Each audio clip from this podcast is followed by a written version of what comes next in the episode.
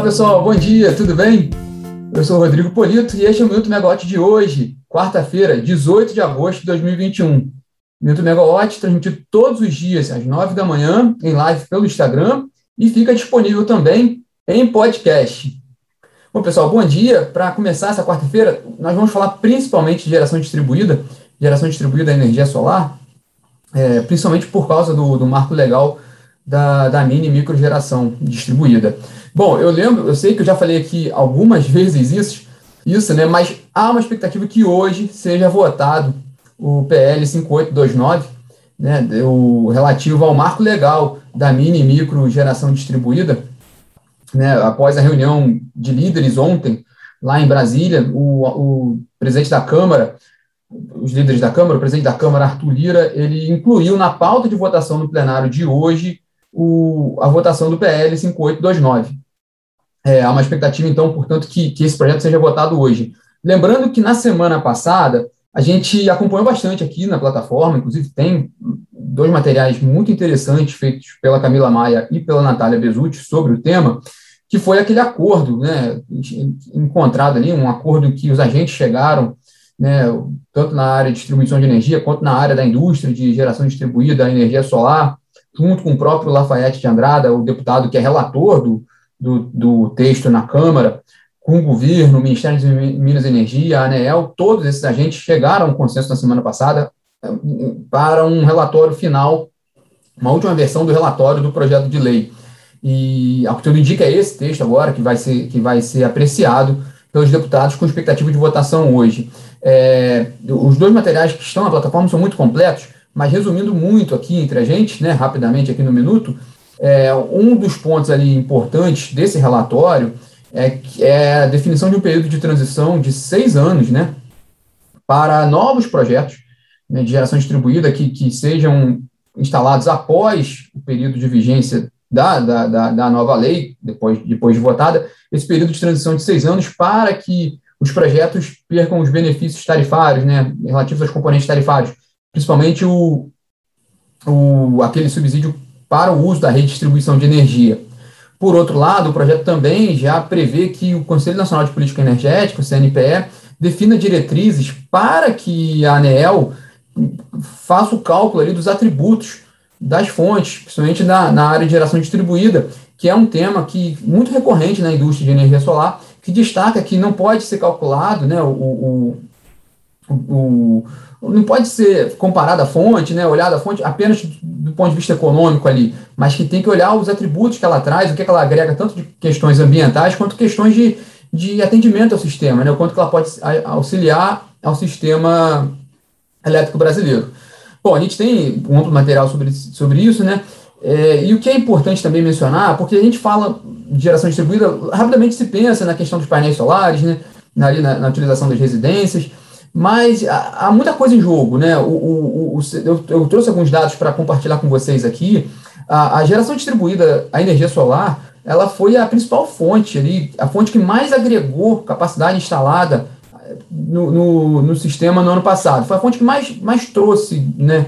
Mais instalou capacidade no ano passado. Isso em, em, em, não em termos relativos mesmo, né? mas em termos de em quantidade mesmo de, de, de potência, né?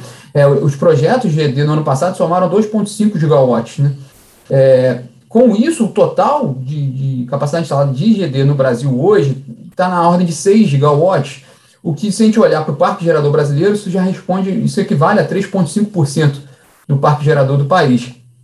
Mas ainda é mais interessante a questão, porque estudos da empresa de pesquisa energética, lançados esse ano, né, estudos recentes, apontam para um crescimento entre 23 gigawatts e 42 gigawatts de capacidade de geração distribuída nessa década, né? Com isso, essa instalação, essa adição de capacidade instalada pode movimentar investimentos ali de 60 bilhões a 140 bilhões de reais. Essa variação, tanto na, na, no potencial a ser adicionado quanto do volume de investimentos, deve-se é, é principalmente ao, ao, que está sendo negociado hoje, ao, ao, que vai ser definido em termos de lei, né? em termos de, de, de, de normas para o mercado. Então, a, a EPA traçou vários cenários que ficam entre esses, entre esses patamares, falando em investimentos, entre 60 bilhões e 140 bilhões de reais. Mas um dado interessante né, com relação a esse projeto de lei é que a própria indústria de energia solar, muitos agentes querem logo que seja aprovado esse projeto, que, que por mais que ele que possa que ceda em alguma parte algum dos pleitos que havia da, da área de indústria, da área de geração distribuída, é, a, a, o fato de ter um, uma norma, né, uma, uma legislação definida para isso, vai criar uma estabilidade maior no setor e, com isso, há uma expectativa de mais investimentos ainda, porque a gente conversa com muitos, muitos agentes do setor e eles é, apontam que, para que a existência de, de interesse de fundos de investimentos para investir, investir em geração distribuída no Brasil e que muitos desses fundos só farão um aporte depois que tiver resolvidas as incertezas com relação ao mercado. Né? E essa, esse marco legal tem esse potencial de criar uma estabilidade muito importante para esse mercado de geração distribuída, podendo colocar esse mercado num patamar mais elevado ali de governança, né, de investimentos, que a gente pode observar aí nos próximos anos.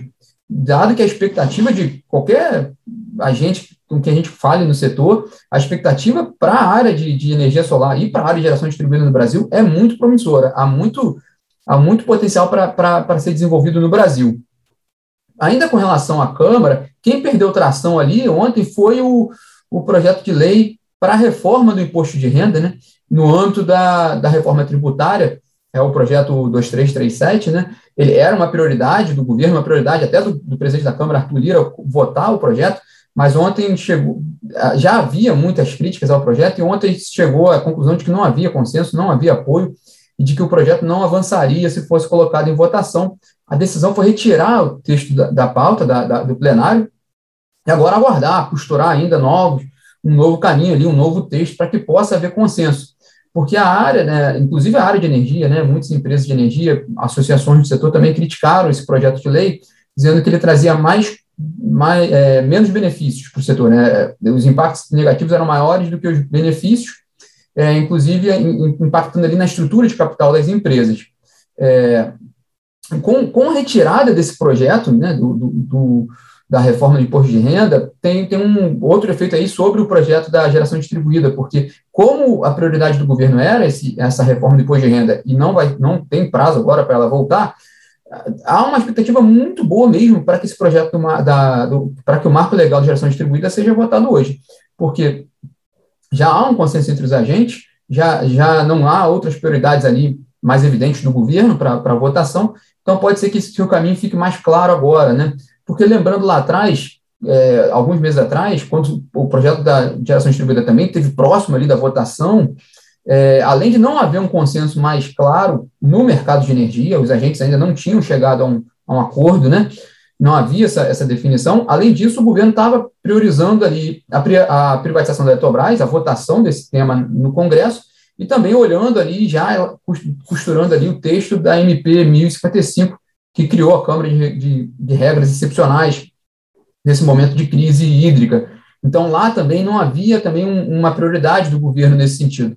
Agora o cenário está mais claro, né? há um consenso no setor, há, há, há uma disposição maior do governo, há, há disposição ali do presidente da Câmara, então o cenário pelo menos é mais favorável. É difícil cravar, porque considerando a agenda da Câmara, do Congresso, sempre pode haver mudanças, e a gente já cravou, não, a gente não cravou, mas a gente já disse outras vezes que estava tudo favorável. Bom, vamos ver hoje como é que vai ser esse, esse desenrolar, né? É, na agenda de hoje também há dois, dois eventos importantes.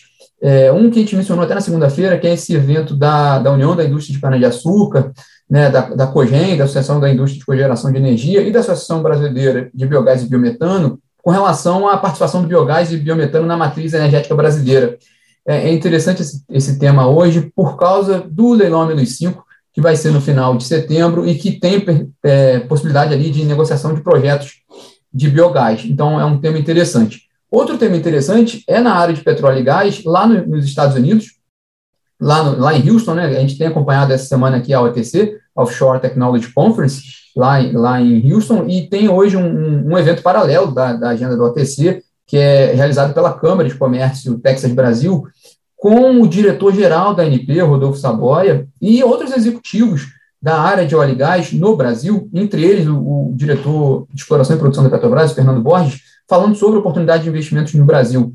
É também importante esse, esse evento, porque nós, nós estamos com dois leilões também na área de petróleo para esse ano, o leilão da, da, do volume do acidente da seção onerosa, né, de CEP principal aposta do governo na área de aligás esse ano, marcado para dezembro, e tem também a 17ª rodada de licitações da ANP em outubro, que também é um leilão recorrente com boas oportunidades de negócio. Então, também esse tema de petróleo chama atenção nessa quarta-feira. É, voltando aqui para o Brasil, é, de olho também em Minas Gerais, na CEMIG. Né? A CEMIG ela realiza teleconferência hoje com analistas e investidores sobre o seu resultado do segundo trimestre, que saiu na segunda-feira. A gente comentou esse resultado aqui, né? foi de quase 2 bilhões de reais, 1,9 bilhão de reais, quase o dobro do obtido no segundo trimestre do ano passado. Essa, essa teleconferência é interessante por causa do resultado, né? Evidentemente, a companhia vai, vai destrinchar um pouco mais seus números, mas também por causa do plano de desinvestimentos da, da CEMIG, né? Perdão, esse plano de venda de ativos da CEMIG, então a, a companhia é uma oportunidade hoje para ela atualizar seus planos com relação a desinvestimentos, entre eles o, a venda da participação na Taesa, na transmissora Taesa, né? O Tribunal de Contas do Estado, né, de Minas Gerais, ele, é, eu, não, eu, não, lembro aquele, exatamente se foi o TCE de Minas Gerais, mas houve aquela, houve um avanço ali no havia um, um, um impeditivo, não há mais, né, para que o processo continue em andamento, né? Então a CEMIG continua interessada em, em deixar a participação na Taesa, ela tem 22% da transmissora, que é uma das joias da, da coroa da estatal mineira, então, vamos, vamos também ter uma atualização nesse sentido hoje, nesse encontro da CEMIG. E na Megawatt hoje, tem hoje a, a, a tradicional live, né, ligados no preço, com os cenários de meteorologia, né, e seus reflexos nas projeções de preço de energia, né. É importante também acompanhar o, esse evento hoje, é, às 13 horas, por causa também de todo o desenrolar da crise hídrica, né. Ontem também a gente teve um, um evento importante com relação à, à disponibilidade de geração termoelétrica, né, diante desse momento mais crítico com a consultoria, e hoje a gente tem essa atualização das condições meteorológicas e também da, da questão de preços de energia, né, seus impactos nos preços de energia desse mês e, e mais para frente também. Bom, pessoal, esses são os destaques dessa quarta-feira. Vamos falando aqui, vamos ver se, se o 5829 vai ser votado hoje ou não, né, para saber o que a gente vai conversar aqui amanhã com relação a esse assunto, né. Bom, pessoal, então tá. Até amanhã, até, essa, até esta quinta-feira. Tchau, tchau.